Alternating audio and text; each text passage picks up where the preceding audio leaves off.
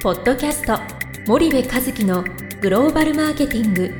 すべてはアジアで売るためには過去1000社以上の海外展開の支援を行ってきた森部和樹がグローバルマーケティングを分かりやすく解説します。こんにちはナビゲーターの東忠夫です。こんにちは森部和樹です。森部和樹の新刊この一冊で全てがわかるグローバルマーケティングの基本が出版されましたぜひお近くの書店アマゾンでお求めください。じゃあ森部さんあの前回あの、はい小山会長のはい。話の内容を資料いただいたんですけども、まあ、ディスカッション形式みたいな形で、まあ、森部さんが質問されてっていう形ではい。Q&A みたいなはい。感じなんですかね、はい。なので何個かええ。あのかいつまんで、はい。どういう質問を森部さんが投げかけてどういう回答をされたのかみたいなのを要約でいいので、はいはい。教えていただきたいんですけども。僕からまあお話ししてもらったのは、まあ一つはそのこれだけ前回も少しお話ししたかもしれないですけど、うん。そのこれだけね日本の家電メーカーはい。がことごとく衰退していく中、うん。なうん。なぜそのアイリスオーヤマだけがね、うん。うん。家電のその業績をこれだけその伸ばし続けているのかはい。っていうことを質問をしたんですうん。よ。でそれに対してやっぱりその大山会長は顧客の不便を取り除くんだと。うん。顧客が何を思ってるのかうんっていうことを取り除いていくっていう、うん。あの LED 照明だってそうですよね、はい。あのはい。LED のがコストが安いっていうのが分かってて、大手もいっぱい LED 照明出してうんたんだ、出し出したじゃないですか、うん。けどやったら高かったの覚えてるね僕ね、はいはい会社のその照明 LED にしてなん。でこんな高いんだみたいなねだって1年間持ちますだっけあれ、はい。20万回あなんかな何十万何回年間かね。何年間か持ちましてあの T 芝のはいはいはい。やつ買ってね、はい。なんか1年しないうちに切れるんですよ。3000円しない LED1 年しないで切れるってはい。多分大きい会社だと別に気にしないじゃないですか、うん。あこここからしようみたいな。はい。単純にランニングコスト上がっただけみたいうんうんなね、なんだけども僕は気になるからね、はい。中小企業だからうんねえ？1年経ってないのに切れやがったと、うん。で3800円とかって承認以来、なんでこんなに電電球高いのよって。いや LED にしたんで。この方が長く持つんでって女の子は言われるわけじゃはないいですか、はいあの購買のね。はい。それで高いなと思ってた時にアマゾンで1380うん円か。な、アイリスオーヤマの LED 見つけてうん。それ使っててはいはい。全然いいんですよ。うんだからまあコストっていうところうん。をやっぱり極めたんでしょうね、はいはい。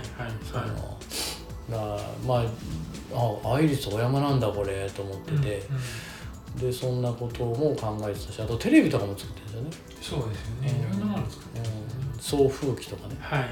なんでそう顧客目線にとにかくなるっていうことをやっぱりすっごい言ってて、あのうん、それがねとにかく印象的でした。強人のように顧客のことを考えてるんだという、ことでしたね、はい。うん。他にはどういうあとねその何質問したかな。緊張しすぎてね僕もねまり覚えてないけどね。海外はどうあ海外は、えっ、とそのアメリカとヨーロッパを中心にやってるんですよね。でやっぱアメリカはそのえっ、と収納ケース。はいはい。やっぱりニーズはあったみたいで工場も作ってねあれしてでアイリスオーヤマぐらいになると現地で生産して現地で販売みたいなね、うん。あのあんな収納ケースをほら船で送ってたら空気運んでるようなもんだから、あれなんだけどでもやっぱりねすぐに2番煎じ3番煎じのそのメーカーが中国で作って安いものがどんどん出てくるし、で言ってたのはアメリカは日本と違ってやっぱり小売りが強いと、そうですうねん、だから小売りがプライベートブランドすぐ作ってね。うん。で結局そのコスト競争になっちゃうと、はい。でコスト競争しないって言ってましたね。利益の取れないことはやらないって言っておっしゃってたんで、なんかそういうのも強いなと思ってて、うん。大体日本企業ってもう利益薄々でもそのコスト競争に参入していくようなはいはい。感じじゃないですか、でもそういうことはしないでそこにじゃあもう一つ付加価値をつけてねうん。価格をちゃんと維持して適正な利益がしっかり取れるような状態に保つと、うん。そういう努力をまずすると。うん。でそれができないんだったらそんなことはもうその業界はもうやらないってことをおっしゃってたんで利益を取るっていうことに対してのその執着、はいはい。うん。利益出ないでやるとかそんなことはしちゃダメだっていうことはおっしゃって、まあ本当に、えー当然のお話なんですけども、そんなお話をしたうん。うん記憶がありますかね。はい。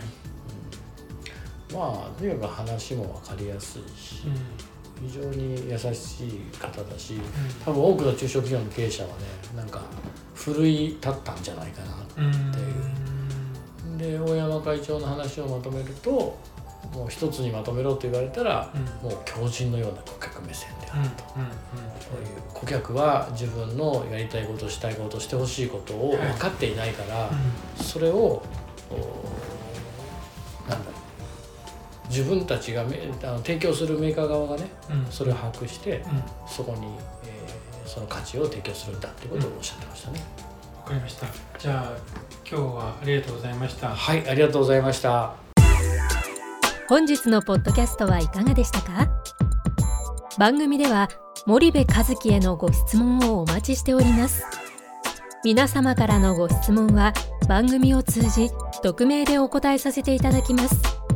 podcast アットマーク spydergrp.com ポッドキャストアットマークスパイダー grp.com までたくさんのご質問をお待ちしております。それではまた次回お目にかかりましょう。ポッドキャスト森部和樹のグローバルマーケティング。この番組はスパイダーイニシアティブ株式会社の提供によりお送りいたしました。